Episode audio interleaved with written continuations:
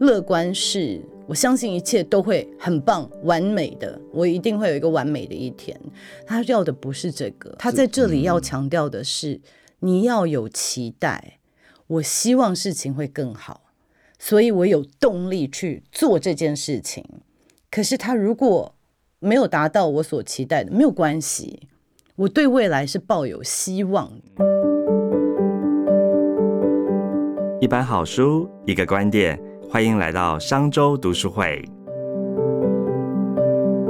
各位商周吧朋友，大家好，又来到我们商周读书会的说书时间了。我们今天要聊哪一本书呢？是这一本《打造你要的人生》，是媒体天后欧珀拉跟这个哈佛商学院的幸福学教授亚瑟布鲁克斯他们首度联手合著的新书。这个书在美国真的是蛮热门，我们在台湾刚刚才上市，因此我们今天特别邀请到 YouTube 雪莉的心理学笔记主持人，也是本书的推荐人雪莉老师来跟我们聊聊这本书哦。先请雪莉老师跟大大家打声招呼。嗨，沈总好，观众朋友们大家好。雪莉老师你好，老师，这个您的背景蛮特别的，以前竟然是个女强人。哦，我来简述一下你的背景好了，大家让听听吓一跳一下哈。这个是哥伦比亚大学心理跟社会学双学士毕业，然后在美国的广告公司啊担任这个媒体企划，大概有七年的时间。二零零五年回到台湾创立行销公司哦，后来就是回到了这个家族企业，就是呃开平餐饮学校的国际部。但是在四十五岁那一年，因为你觉得人生不太开心，哎，现在就跑去念了心理学硕士，念了一个这个哥伦比亚的心理学硕士回来哦。所以今天聊这本书啊，打造你要的人生当中，我看到有一句话，我觉得自己特别有感触，也觉得很特别，跟老师的人生可以做一个印证。他说：“快乐不是目标，不快乐不是敌人。”哎，这句话听起来很不容易懂哎，快乐不就是大家最想要的吗？我不要不快乐，我要快乐。但他竟然说快乐不是目标，不快乐不是敌人。就老师您的经历怎么跟这句话来印证呢？好啊，首先讲女强人的部分哦，我觉得现在的年纪跟那个时候对于“强”这个字的定义，好像也也开始有一点不一样了。以前的强好像就是觉得做很多事情。才是强，可是现在慢慢的，为什么会推荐这本书，也是这个原因，就是我觉得内在的强，有的时候是外面看不到的，并不是你的学经历可以写得出来的哦。那在这里讲到快乐不是目标，呃，不快乐不是敌人，我觉得这一句话本身其实就是告诉我们哦，就是不快乐，它其实是一个。宇宙给你的讯号，你自己给你自己的讯号。说四十五岁为什么到一个中年妇女的年纪，忽然还是想要回去念硕士？其实想了一整年哦，想了很久，想了一整年，因为一开始就会想说，我念完出来几岁了？那我到底想要干嘛？我还要再创业嘛？就是现在三个小孩，我真的有这个能力跟精力来做这件事情吗？可是我觉得那个心里不快乐的感受，哦，我其实讲不出来为什么。你说家庭不美满吗？还是什么？好像没有一个特定的原因不快乐。OK，但是有一个那种空虚的感觉，或者觉得。就这样子嘛，嗯，我好像没有感受到很喜悦，我讲不出来我的人生有什么真的不好的地方。对啊，就是就标准单当中，老师是所谓的人生胜利组，哎，哎，就是我觉得看从什么角度 看，对不对？从某个角度看是人生胜利组，那为什么我不快乐？嗯，好，那所以我觉得，嗯，不快乐，它真的不是敌人，它其实是告诉你说，也许你想要的。你还没得到哦，它是一个讯号。我觉得它是一个讯号，因为那时候有那样子的感受，所以才会在人生做一个调整。对，要是如果一直都觉得我现在很棒，那我就是过得很舒服。其实我们没有动力在前进。对，说实话，你一直都是百分之百都是非常快乐，没有什么力量让你说，哎，我要不要调整？我要不要改变？对。所以我觉得这句话其实真的就是告诉大家，有的时候情绪它是一个警讯，嗯，然后它其实只是一个引导而已。哦，OK，它是一个警讯，也是一个引导，一个过程。对，对，然后我觉得快乐本身哦，它其实是很难追求的。书里面其实也有讲到很多次，就是呃，欧普拉在里面有讲说，快乐它是 it's a state of doing，就是说它是一个流动的行动，对，它不是一个存在，它是一个状态。它对对对，它是一个 doing the state 的状态，而不是 being the state。对，就是你不是说你是一个快乐的人，嗯，而是说你现在做的事情是快乐的。对，所以我觉得他说快乐不是一个目标，不是目标，因为快乐这个目标你很容易达到，然后又消失，达到又消失。对，它是一个不停的要努力，有意识要去追求，或者是要。练习的嗯一件事情，因为乌普拉其实他也在书里面开宗明义提到嘛，他说其实他问了很多他的观众说，哎，你最想要什么？每个人都说我要快乐，我要幸福。但是如果你再问他说，那快乐跟幸福是什么？很多人是答不出来的，就诶。点点点点 就据点了，所以我觉得大家可能在这个过程当中，其实都还没有想清楚，只是把它当成是一个代名词，或者有的时候，我觉得大家有一点误解。对，其实我我自己在写第二本书的时候，我就跟我的编辑有一些争议，他就说大家都要的是财富自由。嗯，我说在表层我是非常同意的，可是我们可不可以更多解释一下财富自由是什么意思？对，就是我今天有自由可以去买一杯咖啡，是财富自由吗？还是我零负债？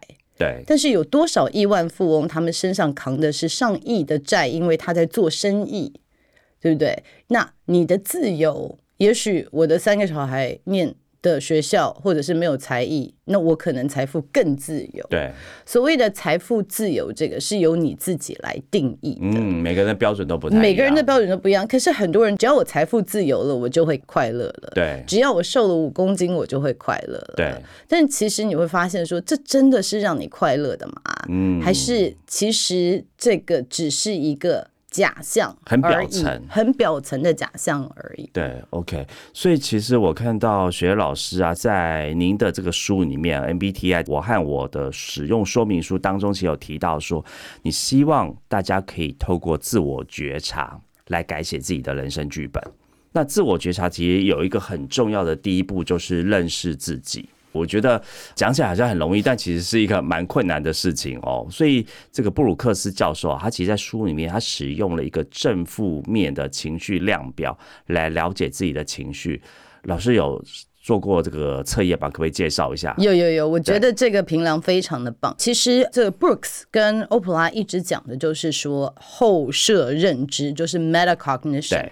他要叫你做的，其实，在 MBTI 里面，我们就是比较思考 T 倾向的人，在做决定会比较善用这样子的做法。比如说，我们两个在吵架了，我可不可以退一步来看到说，我现在是生气的？对，然后把我自己。这个我拉掉来看，说这两个人吵架，现在这一个人非常生气，他为什么生气？对，所以他们就讲说后设认知只是说 thinking about thinking，对不对？我知不知道我在想什么？其实很多禅修打坐的时候也是，你有一个想法，你不要把它就说哦不可以想。而是你看到了，我现在还在担心这件事情，所以就把你跟你的情绪稍微有拉一些距离，嗯，这样就是后设认知。我看到我在生气了，对，我接住我自己的情绪了，那我可以做什么？那他们在这里面提到的这个平量呢，我觉得非常有趣，它就是让你看到说你的情绪的 level 大概是什么样子的类型。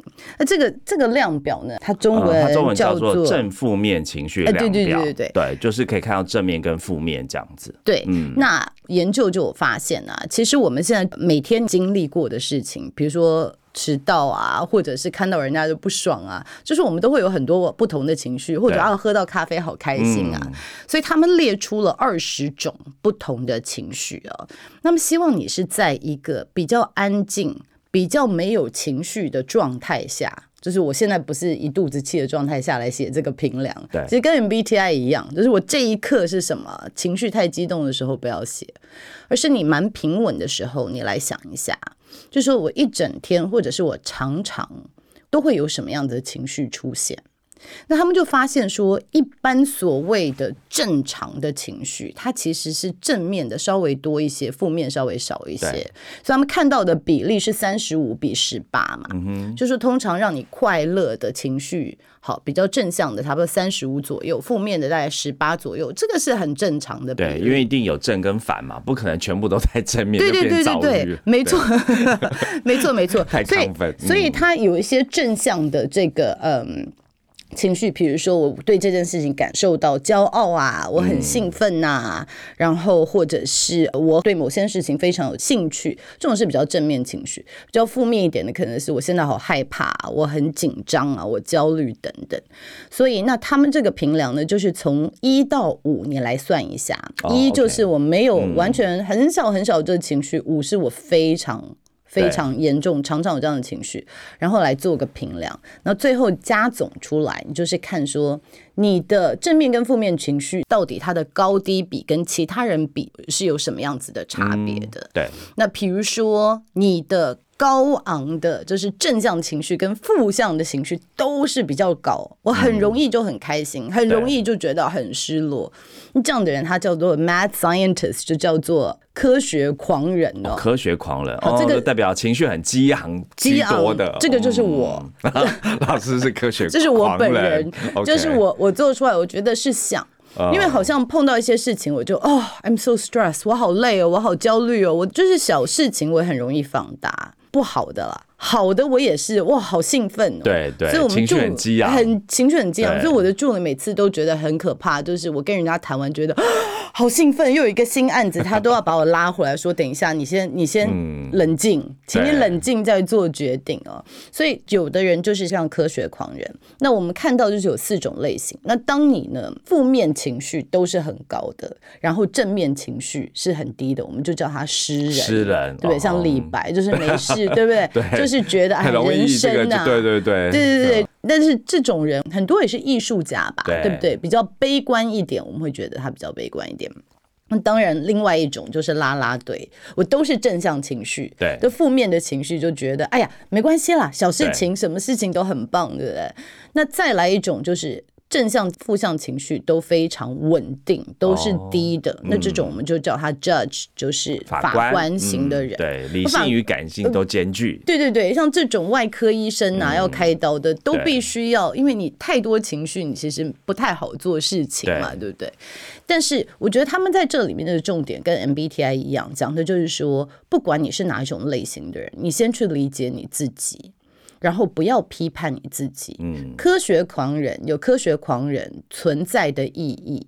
我们需要有人有很大的反应，让我们看到。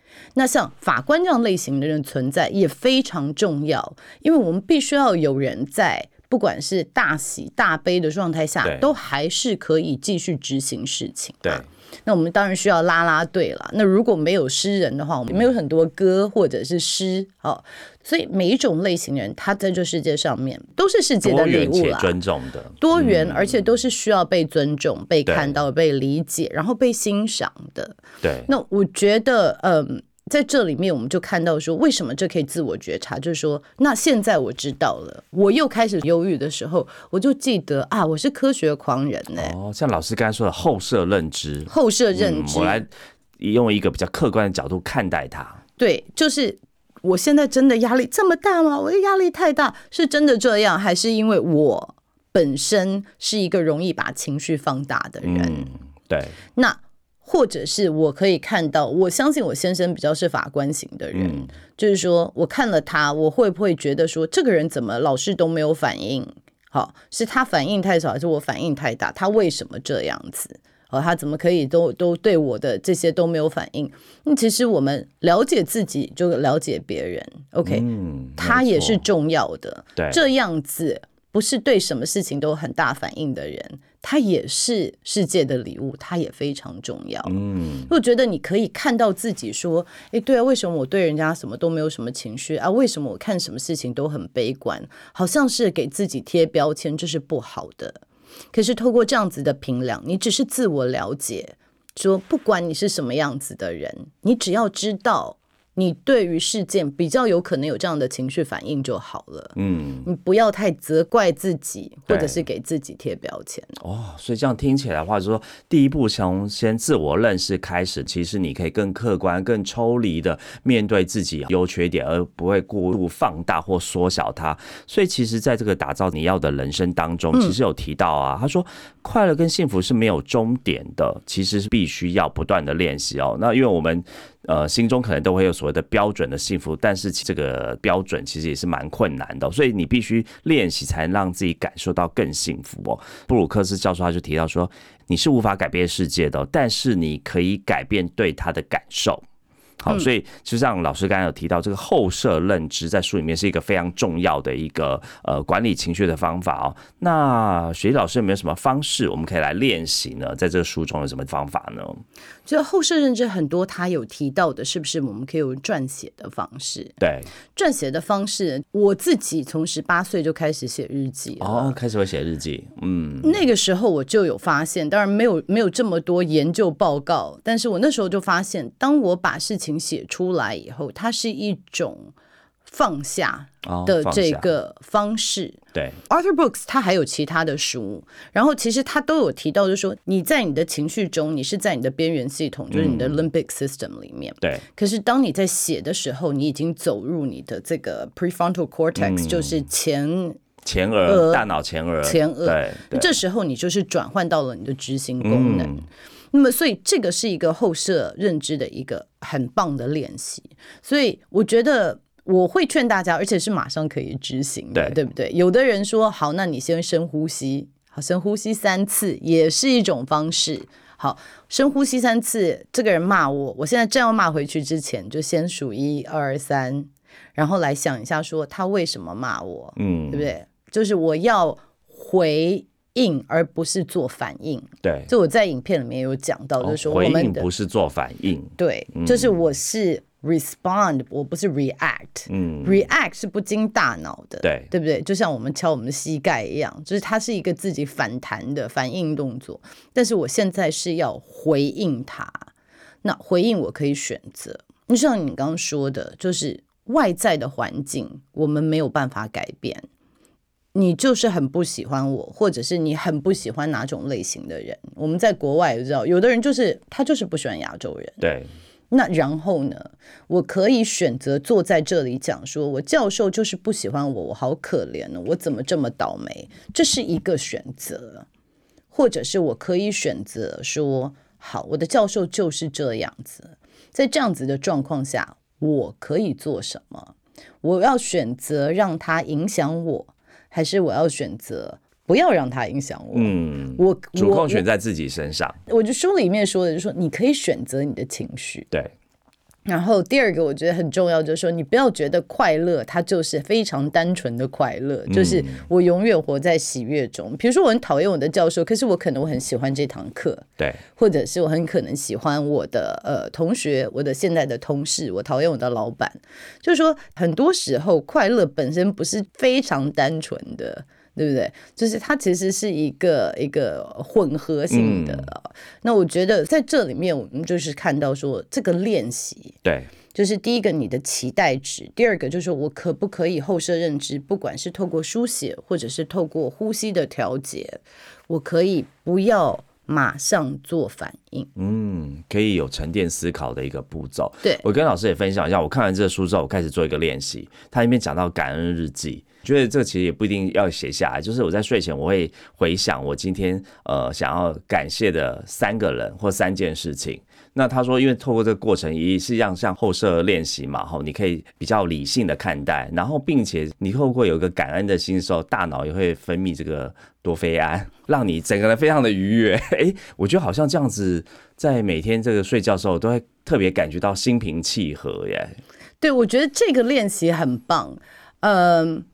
我在这里面，我觉得我我特别要提醒一件事情：感恩跟正向思考这两个两两个呃动作或者是 exercise，我觉得我们大家都要小心，就是它其实背后有一个嗯，我们需要警觉的部分。哦，怎么说呢？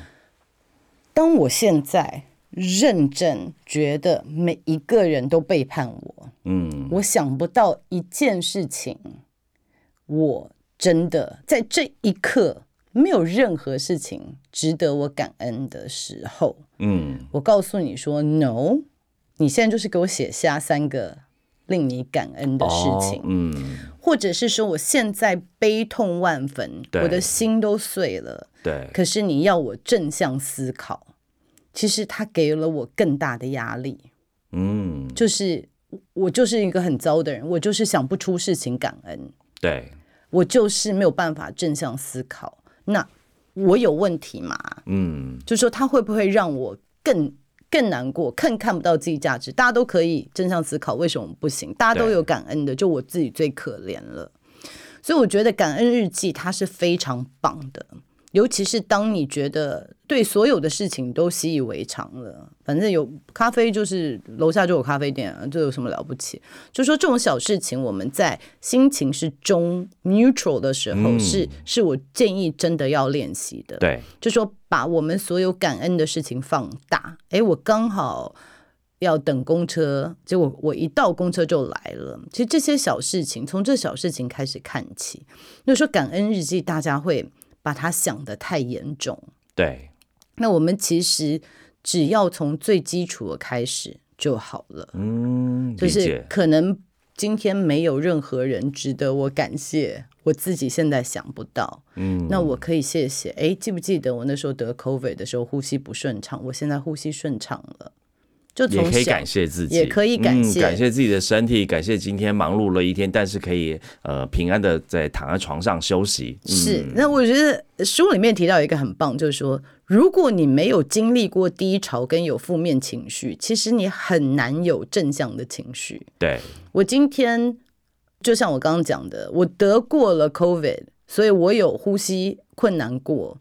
我现在在写感恩日记的时候，我才可以想到说，你看我现在呼吸顺畅，对，因为我曾经呼吸不顺畅过，对，所以，嗯，书里面我觉得这这一个也是一个很棒的重点，就是他们提到人生要快乐，其实有三个嘛，对不对？就是 in entertainment，就是我有多巴胺，我吃的东西好吃，我有享受这一切，还有我有成就感。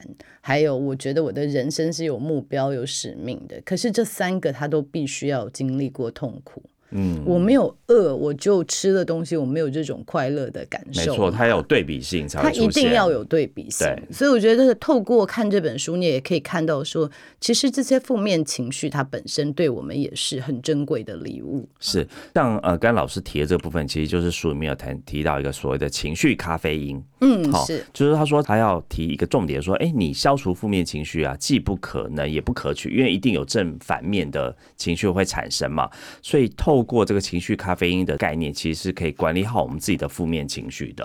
所以像老师刚刚说的啊，有几种方法嘛。哈我们希望不管是感谢，或者是啊常怀希望，或是理性关怀，或是大小，其实这几种方式都可以让我们在这个正反情绪当中做一个很适度的穿越或者是调整嘛。那我最后想请教老师啊，你自己在看这本书之后，你觉得，因为他特别提到说，幸福是可以刻意练习出来的。那在这个练习方法，当然书中有教了很多的方式，哦，或者它是一个非常科学实验化的方式来教导我们。那老师自己觉得，在您包含这个心理学的专业当中啊，您觉得要刻意练习幸福的最关键或是提醒是什么呢？我真的觉得还是后设认知，哎，对，在所有练习的时候，就是我看我翻了我以前的日记，真的都是。为什么这些事情发生在我身上，对不对？为什么今天这么倒霉啊？或者是等等等的，好像一种我就是一个被动的的存在，对，而且为什么旁边的人我都没有办法改变他们？就有的时候是带着无力感的，有的时候觉得哦，我自己这么可怜。但是我发现很多人其实当他在情绪中都是这个状态，对，非常主观，非常主观的。为什么他这么烦，对不对？为什么他这么坚持己见？我们很少会退一步来看，说我们两个就在吵架，所以他也觉得我坚持己见，我很固执。所以我觉得后设认知 （metacognition） 这件事情，在这书里面有解解释很多，真的非常的重要。嗯，那其实这跟我们东方在讲打坐禅修都是一样，就是放下你那个我执跟你的执着嘛。对，对，所以我觉得这些真的都是需要练习的。因为我要讲，就是我有也很长一段时间，我都觉得我是非常平静的，因为我觉得刚学完，然后常常练习，后来工作一忙。有的时候没有每天有这样静下来练习，自己会发现我的情绪，讲话忽然不很不耐烦哦，然后之后才发现说，哎，为什么我忽然有这样子的情绪？我好久没有看到有这样的情绪，这个情绪想要告诉我什么？它是一个警讯，像刚才说的，它是一个讯号，它是一个讯号，就是为什么我现在有有这样的反应。OK，所以其实这个书里面有提到，就是练习后设认知有四个方法跟步骤，就像老师刚才说，哎，先要观察感受，好，那有个重点就把它记录下来，好，那当然很重要一个的是要保留正面积极的回忆，像老师刚才讲一个重点，一定要去学习当中到底意义是什么，哇，这个我觉得学习很重要，像我们说你要放下，我们常劝别人说你要放下，但是说放下谈何容易，我们就回应，你又不是我。就是主客观这个角度，某种程度从后设认知，从一个另外一个我来看待这个我，其实也许真的用这书中面刚才讲的四个步骤啊，比较科学化实证，其实是蛮好的。那我想最后再问老师一个问题哦，这本书如果有一个机会可以送给您身边一个朋友或同事，您会想送一个什么样的人呢？哇！我觉得想送给好多人，嗯，我会想送给到现在，嗯，看不到自己内在的能量的人，嗯，就是也可能是过去的自己，就像我说的，觉得事实上事情都发生在我身上，事实上我的原生家庭就很糟糕，事实上我家庭背景就怎么样，所以我这样子不是我的错。好，我没有选择，我会想要送给这样子的人，嗯，心里有苦说不出的人，对，或者是没有看到自己，其实就算外在环境不改，你还是有能力选择你自己情绪，跟选择你可不可以快乐的人，嗯，就是看不到自己有这个选择权的人。哇，我觉得老师讲到重点，就是我们是其实是可以有能力选择自己快乐不快乐的。嗯，对，是，就是我觉得书里面 Arthur Brooks 他们一直强调，就是说对外在有这么多事情的发生，但是 COVID 发生也是我们没有办法控制的，对，金融海啸等等，这些都是我们没有办法控制的。但是你可以控制你的情绪，嗯，就是正向情绪。我对于未来有期待。我对于未来有 hope，跟我是完全正向思考，我很乐观是不一样。对，乐观是我相信一切都会很棒、完美的，我一定会有一个完美的一天。他要的不是这个哦，他在这里要强调的是你要有期待，我希望事情会更好，所以我有动力去做这件事情。可是他如果没有达到我所期待的，没有关系。我对未来是抱有希望的，嗯，希望，对我有希望，可是我不是正面、完全正向或乐观思考。对，因为这这样子的人更容易被打击嘛。对他很容易就是很容易翻船。对，因为我一直觉得结婚会是很棒的一天，结果今天真的超糟的，对不对？反而执着了。对，反而执着了，反而把自己框架住。所以我觉得这个书，我希望它可以让你找到力量，嗯，然后看到自己的选择权，这是我觉得这本书最棒的地方。哇，听今天老师说，我觉得。今天又充满了力量，谢谢雪雪老师今天跟我们分享好书哦，也谢谢各位听众的收听。希望透过这节内容，能够帮助大家学到选择幸福、学习幸福、练习幸福，走出越来越幸福的人生旅程哦。也欢迎大家一起来阅读，打造你要的人生。另外，跟听众分享一个好康，上周 CEO 学院推出企业读书会方案。如果您的公司希望透过读书会来促进共识及学习，引领团队成长，欢迎收看下方资讯栏，将有专人规划企业读书会，为您打造学习型团队。如果是使用 Apple Podcast 收听的朋友，也欢迎到评论区留下五星好评跟您的感想。我们下次见，也谢谢雪莉老师，谢谢，拜拜，谢谢，谢谢大家，拜拜。商周读书会集结商业周刊出版的好书选读，邀请您订阅 Podcast 商周吧，或是按赞追踪 FB 粉丝团商周读书会，掌握最新出版讯息。